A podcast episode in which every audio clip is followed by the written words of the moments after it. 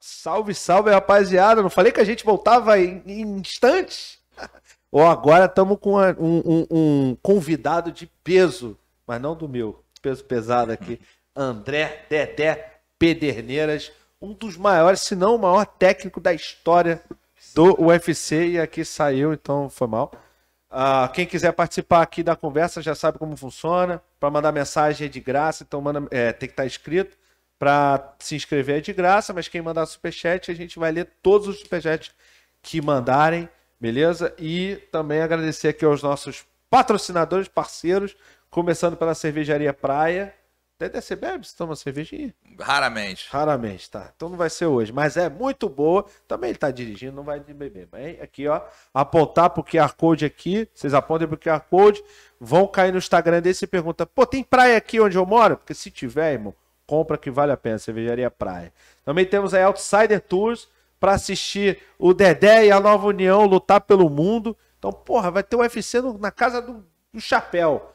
O Outsider Tours, é só apontar aqui pro QR Code e eles vão fazer um pacote para vocês. Ah, eu quero ir para Disney, eu quero ver luta, não, eu vou para Disney. Vai para Disney com Outsider Tours. E para terminar aqui também, nossos parceiros da Espaço Rubro Negro, também tem o QR Code aqui, é só apontar e aí vocês vão cair direto na loja que, que eu escolhi os produtos para vocês. Daqui a pouco tem a nova camisa do Flamengo branca, que já tá pipocando aí, o nego tá dizendo que pode ser essa. Eu não posso falar nada, mas também um rubro-negro ilustre estamos aqui, porque o, o convidado anterior é o Hélio de la Penha, botafoguense. Então, porra, você é rubro-negro. Sou rubro-negro. Aí fica mais fácil a conversa, né? Obrigado por ter aceitado o convite. É, para vir de tão longe, veio de Ohio, diretamente pro BarbaCast. E aí, como é que estão as coisas? Então, a gente está na correria aí, né? Pós-pandemia, recuperando o tempo que foi perdido, né? É, a academia que eu tenho deu uma parada durante quatro meses, né? Na época que explodiu a pandemia. De 17 de março a 17 de julho a gente ficou fechado. Lá no CT foi só 10 dias mesmo, depois o pau continuou quebrando normal. É, claro. Tem que manter a forma, É, né? Porque os jeito. É. eventos continuaram também, né? Quer dizer, também deram uma parada, mas depois, depois voltaram. voltaram, né? é. Como é que tá? Agora a academia tá todo vapor, né? Cara, a Normal. gente tá voltando bem, já tá com quase 80% do movimento. Né? Ah, legal. É, e aí a gente espera atingir os 100% até o final do ano. E aí volta uma vida normal, né? Pô, muito boa a academia, malhei muito tempo lá com descontão, maneiro. Mas depois que eu vim pra Barra, tem que abrir uma upper aqui na Barra, pô. Cara, como é que você começou a tua carreira no, no MMA? Então, Gota, na verdade, eu já fazia jiu-jitsu há bastante tempo, já era faixa preta de judô e já treinava Muay Thai desde 17 anos. Tinha parado por conta do jiu-jitsu, né? Comecei a treinar com o Marco Rua, né? Aí o Marco foi morar fora e aí começaram a surgir as oportunidades de lutar MMA. Eu já tinha alguns alunos que já lutavam. E aí eu procurei o mestre Luiz Alves lá no Grajaú, na Box Thai. E aí voltei a treinar com ele, né? E aí a minha primeira oportunidade foi por conta de um atleta japonês que tinha vencido um aluno meu americano, o John Lewis, né? E depois dessa vitória, os caras perguntaram: e aí, você gostaria de lutar com, com o cara que ganhou do teu atleta?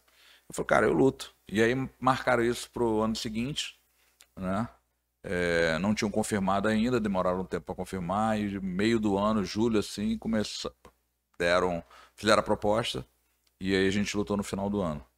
Então, quer dizer, tive um tempo hábil para treinar e lutar, né? Cheguei até a competir um campeonato de jiu-jitsu nos Estados Unidos antes disso. E a minha estreia foi no Japão Open, né? O evento até que o Rickson lutava lá no, no Japão, começou lutando. Mas no jiu-jitsu isso? Não, Ou no- MMA. No MMA. Já era, vale, já era MMA ou Já era, vale, vale tudo? tudo. Vale tudo, né? Vale tudo? Mas aí, tipo, não tinha ainda os limites de peso e tal? Já tinha? Tinha, lá por os japoneses serem atletas de, de porte pequeno, né? Eles começaram a fazer categorias de peso. Eu lutei nessa, nesse evento até 72 quilos, né? Foi minha primeira luta lá. É, praticamente o meu peso, que eu andava normalmente 73, 72. Ah, então nem teve dificuldade. Então não tive que perder peso na primeira luta, né? E aí, cara, ah, você, vo- você é o dono da Nova União? Eu sou um dos fundadores e, É. do- e- e proprietários da, da Nova União. Eu tenho um sócio, né? Uhum. Que começou comigo, que é o Andy Alexander, né? Que ele dava aula na academia no Melo. E eu tinha minha academia chamada André Pederneiras ali no Flamengo e a gente acabou se unindo e formando a Nova União. Sim, ah, porque eu perguntei isso porque também a Nova União tem muitas. é, como é que eu vou. a- a- não é associações, mas tem algumas academias que. Filiadas. tem. Filiadas, né? Isso, isso. Não só a Nova União, mas, por exemplo, a Kimura lá em Natal, eu acho Sim, que é sim. a filiada de A vocês, gente né? tem mais ou menos umas 300 academia- academias filiadas pra- com a gente é, pelo mundo inteiro. Caramba, É. tem em tudo que é lugar. Na Tem. Rússia tem, na Tem Ucrânia. já, tem. não, Rússia não tem. Não? né? Não, não tem. A gente tem. A gente tem até uma proposta para abrir na Rússia. O problema é que. Bom, agora tem que esperar um pouco. É, não, agora nem pensar. tem que esperar Mas um pouco. é, tem academia no Japão, Estados Unidos, Argentina, muitos lugares, muitos. E Austrália. E você roda o mundo inteiro também por conta das academias, né? Ou não? Cara, eu rodo menos por conta da academia, mais por conta dos eventos. Dos eventos, né? né? Eu viajo em média. Agora que eu diminuí em torno de 10 vezes por ano para eventos internacionais. Eu cheguei a viajar 24. É, Porra, e o passaporte tem que É, renovar já- o tempo todo, né? Já acabou vários. Caraca, você, qual foi o, o lugar mais longe que você foi? Austrália, Japão? já fui Austrália, já fui Japão. Bem longe. Ali, ali é, é bom, né? Mas você prefere a tua vida hoje como técnico ou a tua vida anterior como atleta? Acho que são duas fases diferentes, né? Quando você é atleta, você se preocupa muito menos com outras coisas, né? Se você tem como treinar e focar naquilo que você gosta de fazer, é muito mais fácil, né? Mas quando você é treinador, né? no meu caso, hoje eu tenho mais ou menos 180 atletas na, na, na academia, né? E aí cada atleta tem um problema, cada atleta, atleta tem uma necessidade, cada atleta luta num evento, luta numa categoria diferente, tem que perder peso, o outro não tem. Putz, isso é então, uma quer dizer, quando você começa a analisar 180 atletas, é muito problema. Pô. Então, eu tenho problema o dia inteiro, né? Então, não tem jeito. É, não, quando encontrava esse cara na academia, ele tava sempre com a cara fechada, já sabia que É. era alguma coisa. Sempre tem uma bomba pra você resolver. Fora teus problemas pessoais, empresariais, então, quer dizer, aí você vai juntando tudo, né, cara? Claro. É muito problema. Pô, é, imagino. Como é que é pra você, tipo, é, como é que como é que foi ali o início da, da parceria entre você e o José Aldo? Porque a gente teve aqui há duas semanas e contou a versão dele, queria saber a tua versão. Uhum. Então, é o Aldo chegou na academia com 16 anos, né? É, com o objetivo de se tornar faixa preta de jiu-jitsu. né? Ele veio a primeira vez, e aí passou um tempo, depois voltou para Manaus. E aí a gente conseguiu trazer ele de volta, e aí ele voltou para se tornar um faixa preta da Nova União, um faixa preta campeão mundial, um faixa preta campeão brasileiro. né? Nessa época, a nossa equipe sempre era muito forte, né? tinha uma equipe de jiu-jitsu é, entre as três melhores do mundo. Né? O nosso foco era todo no jiu-jitsu. E vinha gente do, do Brasil inteiro e às vezes do mundo inteiro para treinar com a gente.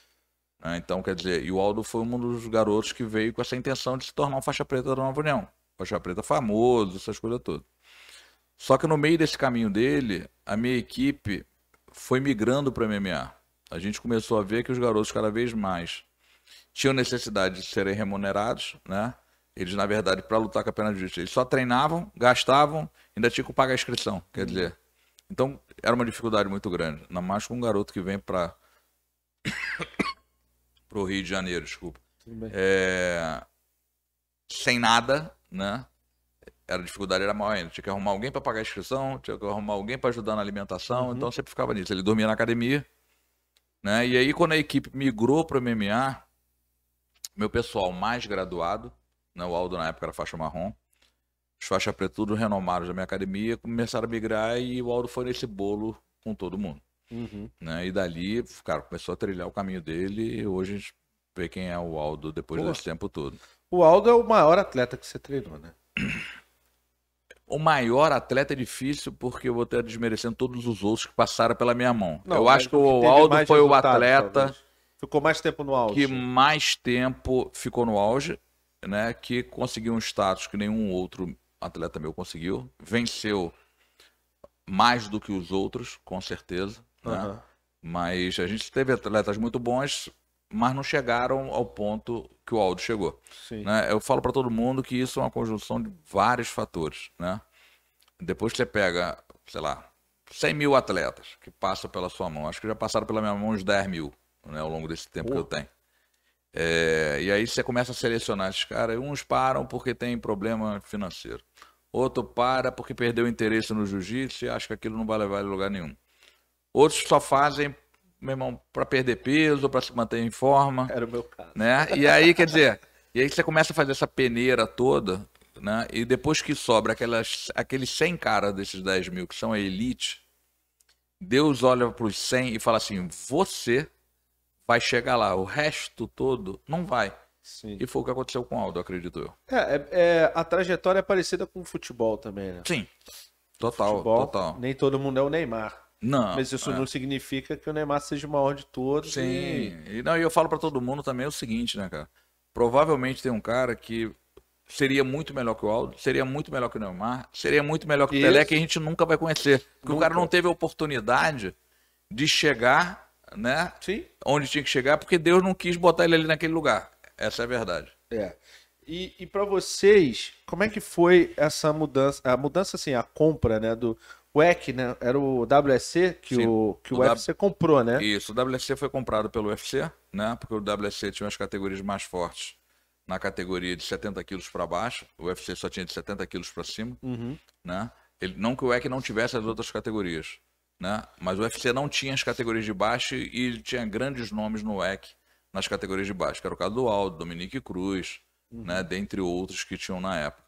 E aí, quer dizer, quando houve essa compra, né? A gente chegou, o Aldo chegou a lutar, se eu não me engano, duas vezes ainda pelo WEC, mesmo, Mesmo o UFC já tendo UFC. comprado. Aham. E até que o UFC, o UFC decidiu que ia acabar com o EC, ia juntar as categorias.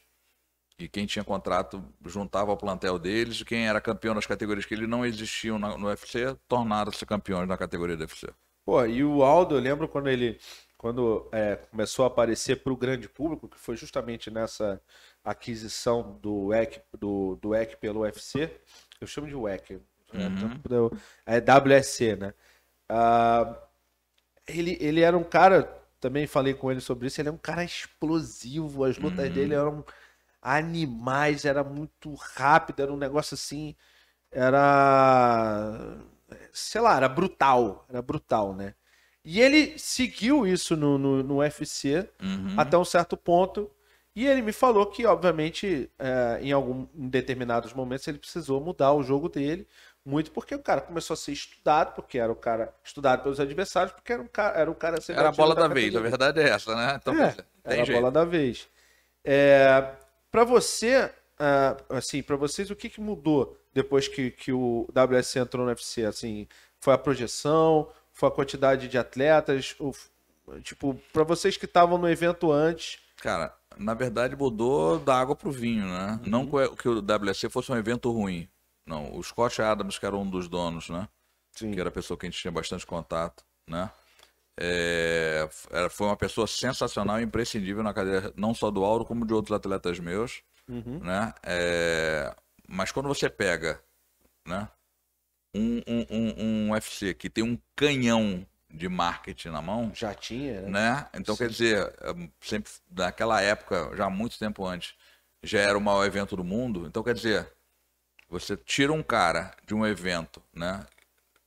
Que não tem esse canhão, tem um estilingue na mão e bota ele com o potencial que o Aldo tinha Sim. dentro de um UFC, cara, você explode, né? E foi o que o Aldo conseguiu fazer. Ele conseguiu se manter lutando bem por, an- por 10 anos até perder, né? Não Sim. que ele não tenha lutado bem, mas durante 10 anos ele foi invicto.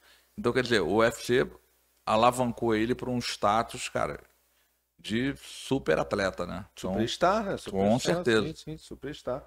E era um cara, ainda é, um cara admirado pelo mundo inteiro, mas ali na, no auge, eu, eu considero que o Aldo tá ainda no auge, mas é claro que durante 10 anos invicto, você pega esse recorte e você imagina que esse seja o recorte do auge sim, dele, né? É, mas enfim, tá, tá novamente aí lutando pra, pra, pelo cinturão, se não for agora. Já definiu isso ou não? Não, ainda não. Ele tem, já tá vindo de três vitórias seguidas. É um nome que tá no bolo do título ali, né? Digamos assim. Ele tem mais duas lutas no contrato, então quer dizer, eu acredito que ele vencendo a próxima, ele vai pelo título, né? É, tem um cara na frente dele que é o TJ de Lachor, que tá em primeiro do ranking, mas tá lesionado, Sim. né? A gente tá pedindo ou pelo TJ ou pelo Dominique Cruz. Os dois se dizem lesionados, né? então, quer dizer, a- não, não, não falando que é mentira ou que é verdade, né? Mas, coincidentemente. infelizmente pra gente, os dois estão machucados. Você, quando, quando, o que, que você acha desse, desse, desse trash talk que tem aí muito? Porque não é o perfil de vocês, não é o teu perfil, não é o perfil do Aldo, nem dos atletas da Nova União, não costuma ser. Mas é uma coisa comum dentro da luta e do UFC, claro, é, é, também tem. Uhum. Como é que vocês veem isso? Como é que vocês se preparam psicologicamente também para isso? Cara, eu acho que tem um limite, né? Eu acho que você tentar vender a luta é uma coisa muito boa, né? Mas você não pode passar dos limites, né? Você não pode falar que a mulher do outro é careca. Tá arriscado você tomar uma porrada na cara, né? Então, quer dizer... Temos até o lance aqui para você analisar, viu? É, Mas vamos então, falar. quer dizer, você, eu acho que tudo na vida você tem um limite, você pode chegar até uma linha, a partir daquela linha ali já se torna desrespeito. E não é mais promoção, não é mais brincadeira, né? Então, quer dizer, e tem gente que passa dos limites. Fala da mãe, da religião, do país. Então, quer dizer, eu acho que tudo isso é uma linha que você já passou e já perdeu já perdeu o sentido da promoção. Você passou de um jeito que, tipo assim, você não pode é, é, é, saber o que pode acontecer, né? Agora a gente teve um incidente também no UFC da luta do Mais Vidal com o Corey Conviton, né? Que o, o Corey, que é um cara que fala um monte de besteira, passa dos limites total. Falou do filho do, do, do Mais Vidal. Acabou a luta, o cara falou: Eu vou te encontrar na rua, você mora na mesma cidade que eu. Encontrou ele no- realmente no restaurante, quebrou o dente dele com um soco na cara. Aí quer dizer, aí o cara, pô, o cara não devia ter feito isso. Mas... Acho que tudo tem um limite pra você aguentar. Depois daquilo, meu irmão, tu tem que estar preparado É. para pro que vai acontecer. Ainda mais quem luta, né? né? Então foi o que aconteceu, tipo assim, essa cena que a gente é, é, viu agora no Oscar também. Eu acho que a graça tem uma graça até certo ponto, né? Depois daquilo, meu irmão, tu tem que estar ciente que pode acontecer uma coisa que você não está esperando, e foi o que aconteceu, Foi o que aconteceu. né? Então, É. quer dizer, Inclusive, eu recebi uma, eu recebi uma, uma mensagem no meu TikTok falando que, que a piada só tem graça quando. É algo assim, que foi alguém que falou aqui, posso até pegar daqui a pouco. A, a piada só tem graça até o momento que alguém chora. Se, se, você, se a piada faz alguém chorar, ela perde a graça, né? sim, Não, não literalmente, tá? A mulher não chorou ali, mas é uma questão de humilhação, né, da dor da pessoa por conta de uma. sim, sim. Mas e o tapa? Bota aí o. o, o- Bota aí o tapa. O que, que você achou do tapa? Assim, tecnicamente falando. Foi um tapa bem dado? Cara, eu acho que ele podia ter dado mais bem colocado, porque o outro mereceu, entendeu? Eu acho que ele deu tapa pro cara continuar até pra terminar o que ele foi ali fazer, né? Então, quer dizer. Ele, Cadê? Bota aí, ele- bota ele aí. realmente deu um tapa na cara e não foi na orelha, porque se desse na orelha ele tinha ficado. O outro tinha caído sentado Zonzo. ali e provavelmente a cena Porque É, ele é bem tem- mais forte, né? não, não teria terminado daquele jeito. O Will Smith é bem mais forte que ele. Ó, cadê? Ó, é ao vivo, é ao vivo. É... Hã? Ah, tá. Pronto, aí, ó. Vamos, vamos analisar aqui. Tecnicamente. Não precisa, é, hoje não precisa, agora não precisa. Olha lá, ela viu, ela ficou puta. Ele ficou sem graça, que ele falou que, né? Foi, foi uma, foi uma boa, foi uma boa piada. Aí ele levanta. Olha lá. Muita gente tá falando que ele se botou pra tomar o tapa também, né? É. Que ele bota a cara pra frente, assim. Eu acho que, tipo assim, é o tipo da situação que ele passou do limite e, e Sofreu re- reação. recebeu menos do que o merecido. Menos que o merecido. Menos que o merecido, né? Então, quer dizer, É, esse, esse- essa questão aí. ele deu cara. sorte do cara não fechar a mão e dar um soco, né? Então, mas aí foi pra desmoralizar mais do que pra machucar, sim, né? sim, sim. É, O problema é que no momento de raiva, às vezes, você não consegue pensar muito nisso, né? É. Então, quer dizer, você vai dar com um cara com a maior vontade que você puder, né? Imagina, a- É, aquela andada dele, da, da saída do lugar dele até ali, o que, que ele que passou na cabeça é, dele, né? difícil saber, cara. Mas ele foi pra, pra dar o dele, né? E deu, né? É, quem fala o que quer, ouve o que não quer. E tá, falando de promoção, eu quero falar primeiro do, do daquela promoção do Conor, né? Da promoção da luta, que eu digo. né? Sim. da forma como ele promoveu, porque até é curioso, né, quando, eu- quando eu conversei com o Aldo aqui, ele falou, eu falei, você tem raiva dele? Ele falou, porra, vou ter raiva do cara que mais me deu dinheiro na história do, do- da minha, das minhas lutas e tudo mais. Mas ali naquele momento era uma coisa que irritava muito. Pelo menos eu, porra, como brasileiro e trabalhando com vocês e estando junto ali, cara, era difícil segurar. É, né? o Conor é um dos caras que passa dos limites, né? Então, quer dizer, ele faz aquele marketing dele que ele acha que é o melhor do mundo, né? Não que não seja para o que ele se propõe a fazer, que é vender. Né? Ele vende muito bem, na verdade, com certeza. Ele é o cara que mais vendeu ou vende no UFC até hoje, é ele. Né? Então, quer dizer, é, mal ou bem, ele faz aquilo que ele se propõe a fazer, né? que é vender. Só que, cara, eu acho que tudo na vida tem seu tempo, né? Eu acho que você é campeão, né? E tudo que você faz quando você é campeão reflete depois que você deixa de ser. O Aldo hoje continua sendo ovacionado e bem, e, e bem quisto, né? E querido em qualquer lugar que ele vá, porque ele sempre foi aquela pessoa humilde, né? Mesmo tendo, é, é, tendo uma ascensão na vida, ter sido campeão. Quando ele era campeão, ele tratava as pessoas da mesma forma que quando ele não era, É né? verdade. E continua fazendo da mesma forma. Então ele é uma pessoa que daqui a 30 anos o nego vai reconhecer ele como um, um ex-campeão que deu frutos para o Brasil e que foi muito bem querido, Honesto. honesto, as coisas todas, entendeu? Então acho que o principal, né, e é uma das coisas que a gente sempre conversou, foi sempre isso. Acho que tudo que você faz quando você é campeão reflete depois que você perde o título. E, cara, o, o pessoal só lembra se você era ou babaca ou era o cara gente boa, né? Porque o título é uma coisa que passa de mão em mão. Sim, sim. Naquela, naquela luta, a gente estava junto, eu acompanhei, porra, intimamente, né? Até, que a gente tava até quando você fazia aquela papa de ovo, que era só a clara, aquele negócio, nossa. Mas é, né, aquelas coisas que tem que fazer para perder peso. Eu sei como é que é. Hoje em dia eu não preciso mais disso, porque agora eu sou magro. Mentira. Que preto emagrece, tá? É um sacanagem. Ah, mas mas é, eu também falei sobre isso com ele, né? Assim, a gente reparou que durante aquela turnê, o... e durou muito tempo, porque teve a turnê, depois ele se machucou e teve tudo de novo, Sim. praticamente. Então foi uma turnê que durou um ano, né? Uma promoção de um ano quase, né? De luta. É, Em alguns momentos, o Aldo perdeu a paciência. Óbvio, não tinha nem Sim. como não perder. Sim. Mas quando chegou na luta, e essa é a impressão que eu tive convivendo ali com vocês, quer dizer, chegou na semana na luta, quando teve a pesagem, quando ele fez aquela brincadeirinha de, de fazer assim com ele e tal, eu falei, puta, agora ele virou o jogo, agora ele entrou na mente do cara, porque o cara tava ferrado, porque ele teve que perder muito peso, então ele tava, tava dava pra ver ali na pesagem que ele tava, parecia estar debilitado pra caramba pela perda de peso que acho que ele era duas categorias acima, É. três, enfim, ele era muito maior do que o que do que a categoria oferecia. E aí, cara, na luta, pra, pra, pra minha surpresa, né?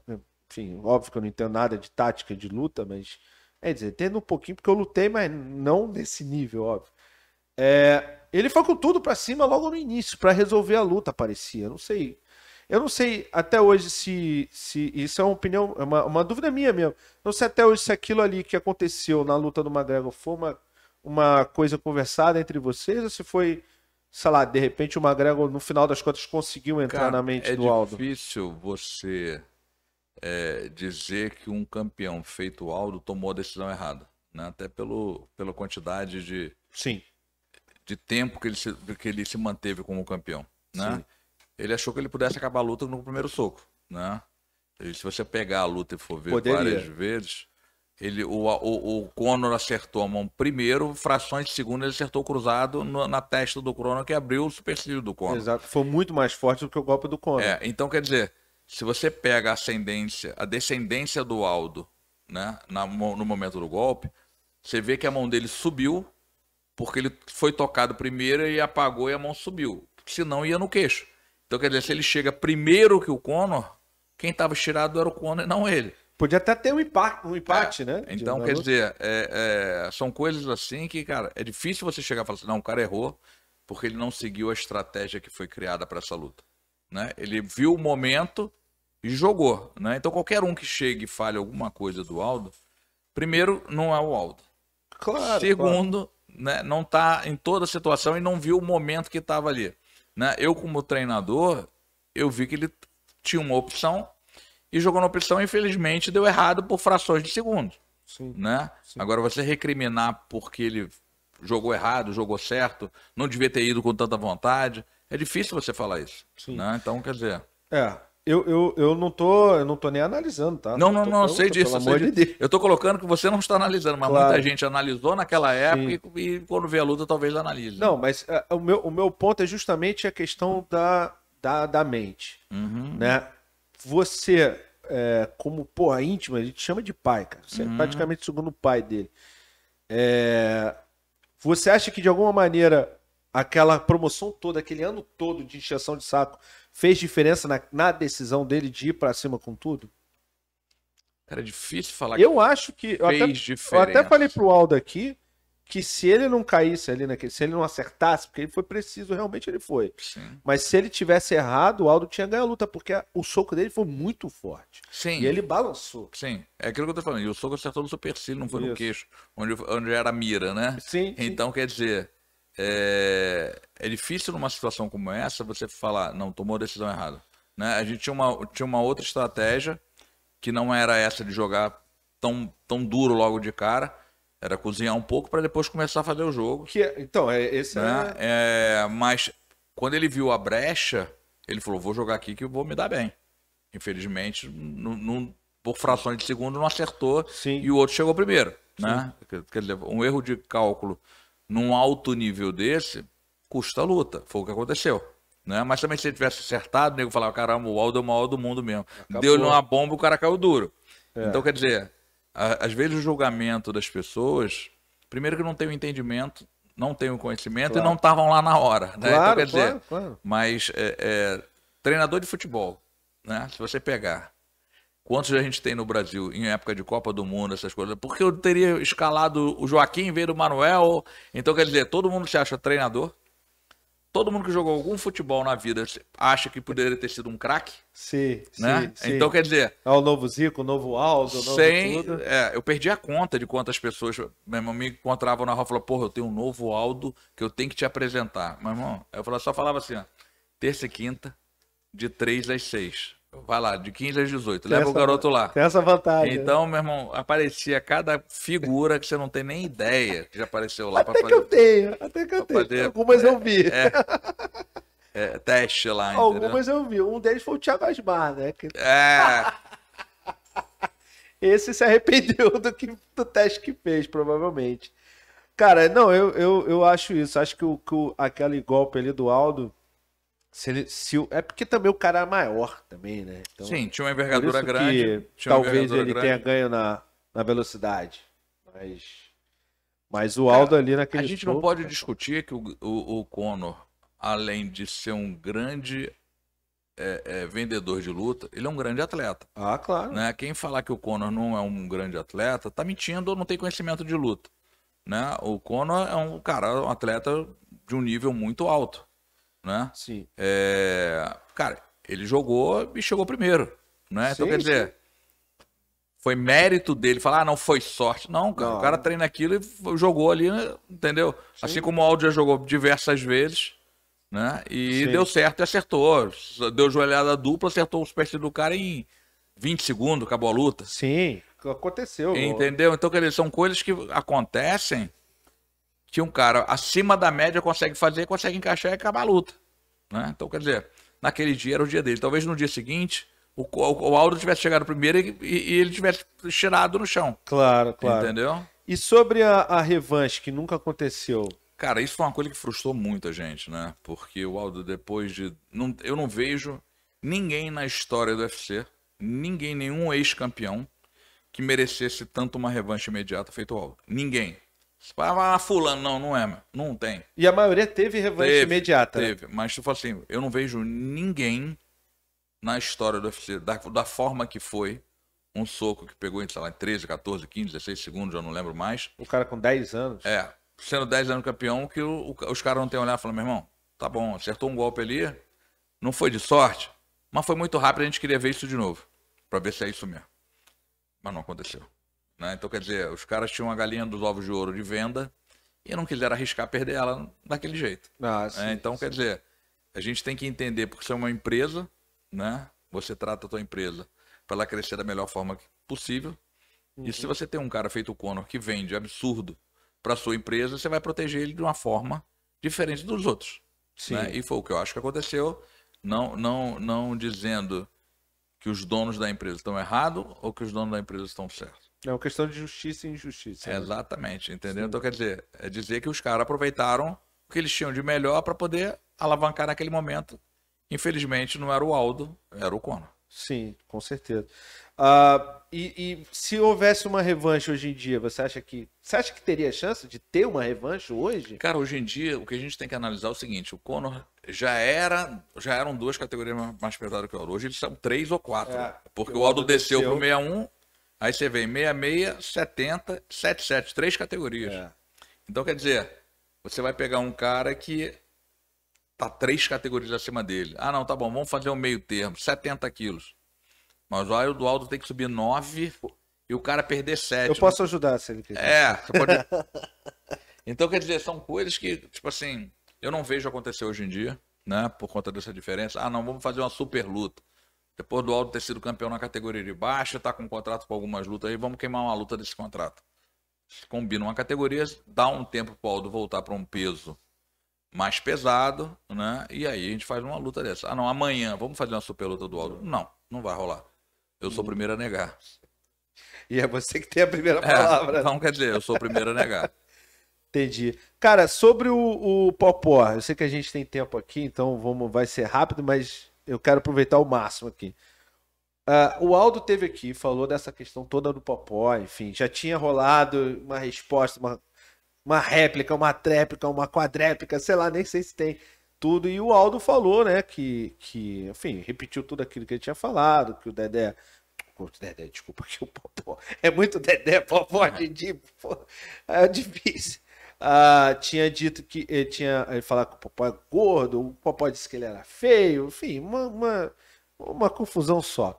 Mas o Aldo disse que teve uma parada que incomodou muito ele, que foi uma mensagem que o filho do Popó mandou pra você. Que mensagem foi? Teve isso? Cara, o filho dele tentou marcar a luta, tentou, tipo assim, qual, qual era a possibilidade da luta acontecer, né? Mandou E- pra você? Sim. Aham.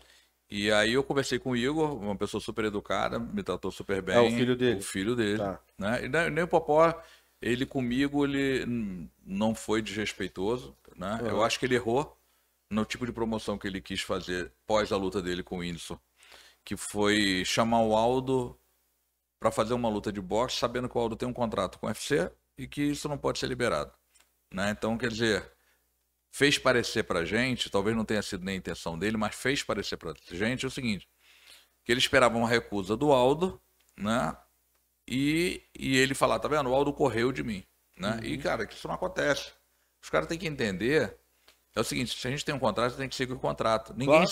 ninguém sai do contrato do UFC e fala assim, estou indo, vou fazer uma luta de boxe ali e volto já já. Sim. A gente já teve proposta para fazer luta de boxe.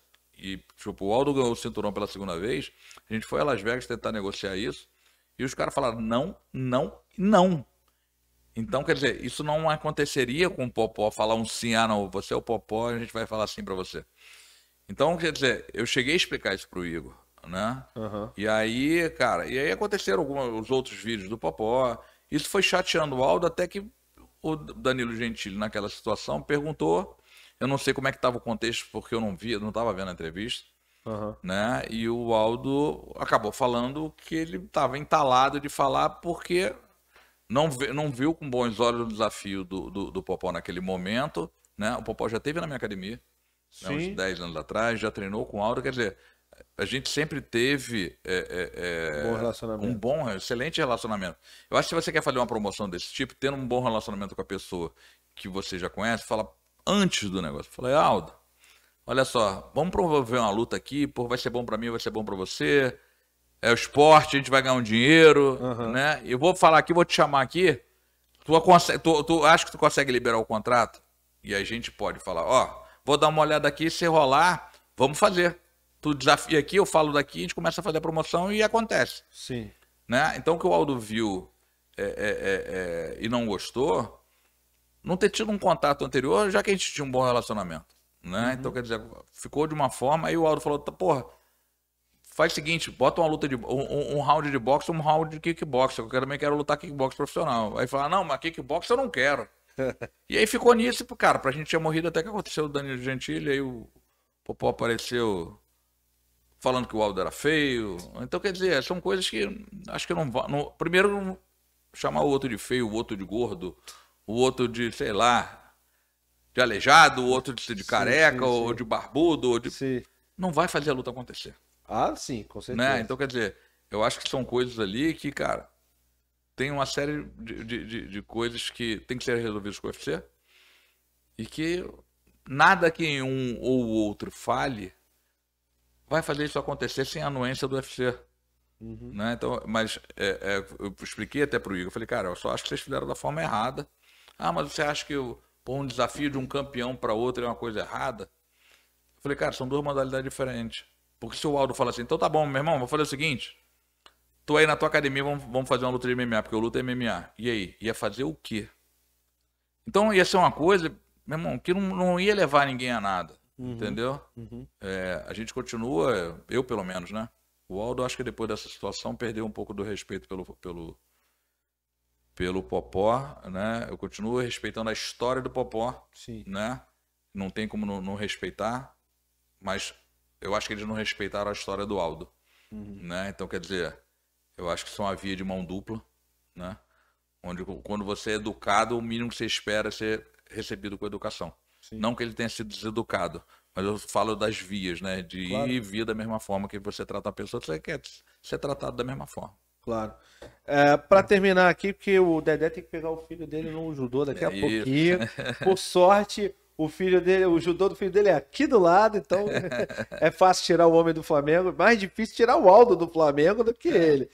É, o que, que vocês têm de planos aí, projetos para o futuro? Do, Cara, tanto do Aldo quanto de outros grandes atletas aí? então, tem? o Aldo a gente está esperando essa luta ser marcada, né? Como é que eles vão fazer? O UFC fez uma proposta para gente que não interessa, que é um cara está bem abaixo no ranking do Aldo. A gente, a gente sempre conversa disso, fala, cara, o atleta, o lutador, o ser humano que trabalha, ele olha para cima, né? Se olhar para baixo ou para trás, meu filho, você vai ficar lá atrás. Uhum. Então a gente sempre olha para cima e para frente. E os caras que estão atrás, em alguns momentos, você tem que aceitar quando você está um passo atrás. Claro. Mas quando você está dando os passos para frente, você quer olhar para frente. Claro. E é o que a gente espera do UFC. Entendi. E tipo de atleta grande aí que está surgindo a, da nova União? Cara, a gente tem algumas meninas que estão indo muito bem, né? A gente tem a Kathleen, tem vai lutar agora com a Holly Holm, né? Provavelmente por uma eliminatória para o título. Né? Vai fazer a luta principal agora dia 21 de maio. A gente tem a Luana Pinheiro, que está vindo de duas vitórias no UFC. Tem o Matheus, que acabou de lutar agora, está na terceira vitória no UFC. Uhum. A gente tem a Poliana, que veio de um revés, mas numa luta bem polêmica, assim, que a gente achou que ela merecia a vitória. Então, quer dizer, são atletas que estão ali no, no, no, bolo da situação. Tem o Rafael dos Anjos, que está vindo da segunda vitória depois de ter descido para a categoria de baixo, que se mudou para o Brasil para treinar com a gente. Legal. Então, quer dizer, já fez duas lutas com a gente, venceu as duas muito bem. Então a gente está num caminhar de, cresce, de, de, crescente, a verdade é essa. Pô, legal. Espero vê-lo aqui novamente. Vamos Com fazer assim, tipo, uma vez por mês, faz uma horinha aqui. Mas tem que, tem que vir aqui. Sabe o que aconteceu na, na, quando o Aldo veio aqui? Os, o, o pedreiro falou assim: olha, tem um monte de gente que é fã da academia. Eu mostrei o fã do Aldo, fã da academia, eu mostrei a foto dele e falou assim, pô, quando o Aldo for lá de novo, eu trabalho de graça o dia inteiro. Eu falei, então tá bom, vamos combinar a semana inteira.